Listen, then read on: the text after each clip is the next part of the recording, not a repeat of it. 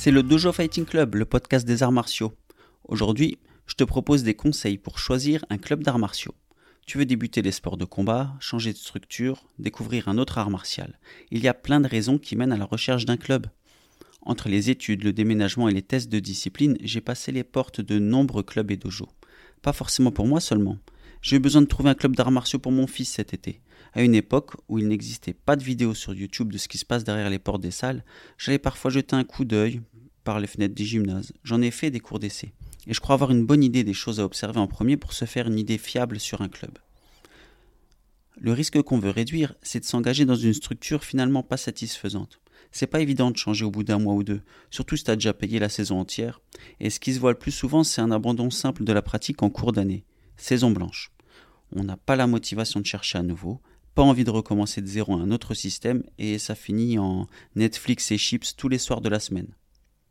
Le chercheur de club d'arts martiaux a forcément un des deux profils suivants. Le débutant complet, qui décide de se mettre au sport de combat pour une raison ou une autre, avec pour seul bagage de connaissances les films et vidéos, les on-dit ou les conseils des copains.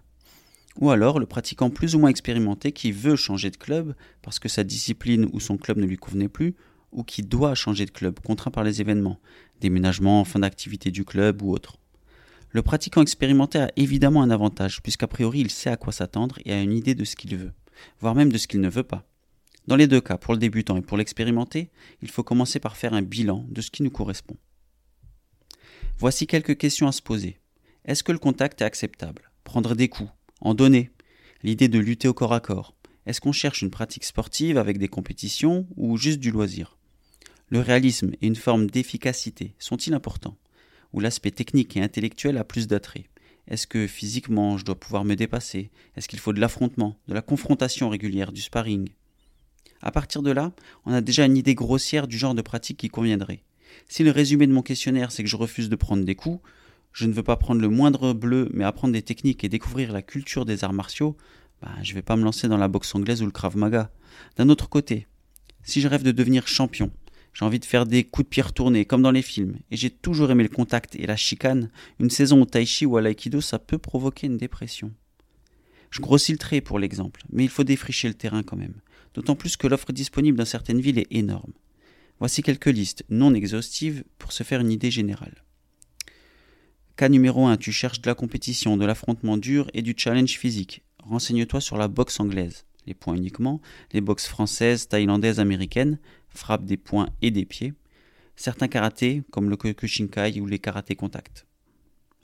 Toujours dans l'aspect compétition mais sans chaos. Pour les pratiques de percussion, il y a le taekwondo, qui est principalement un travail de jambes, les karatés sportifs et certains styles de kung-fu.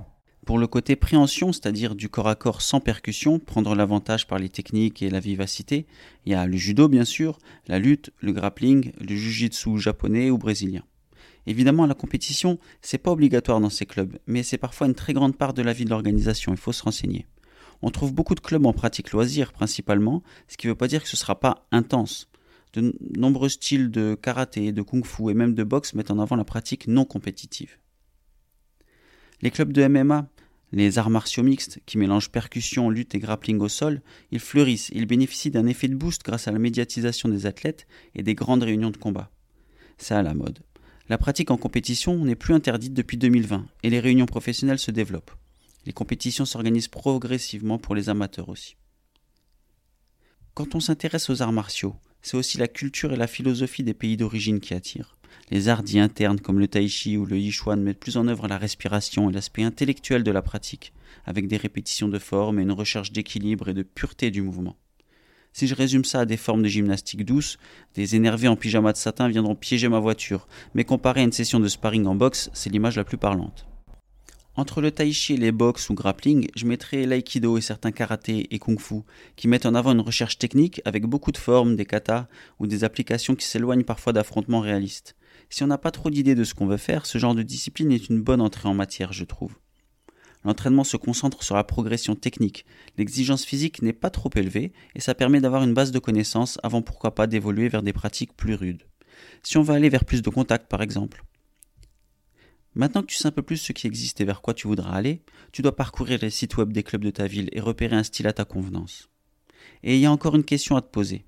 Est-ce que je suis physiquement capable de m'adapter à la pratique? Faut être lucide sur soi-même pour éviter la frustration de ne pas être capable de suivre la cadence ou d'être bloqué dans sa progression. Imaginons que tu veuilles faire du taekwondo, on appelle ça parfois l'escrime des jambes. Si tu es souple comme une branche de chêne, incapable de lever la jambe au-dessus du niveau de tes genoux, tu vas avoir du mal à prendre du plaisir à l'entraînement. Bien sûr, on peut progresser en tout, mais suivant ton âge et le temps disponible pour t'entraîner, faut être réaliste. Un bilan de santé, ça peut s'avérer nécessaire aussi. Passer 35 ans, par exemple, avec un mode de vie sédentaire, faut éviter l'inconscience.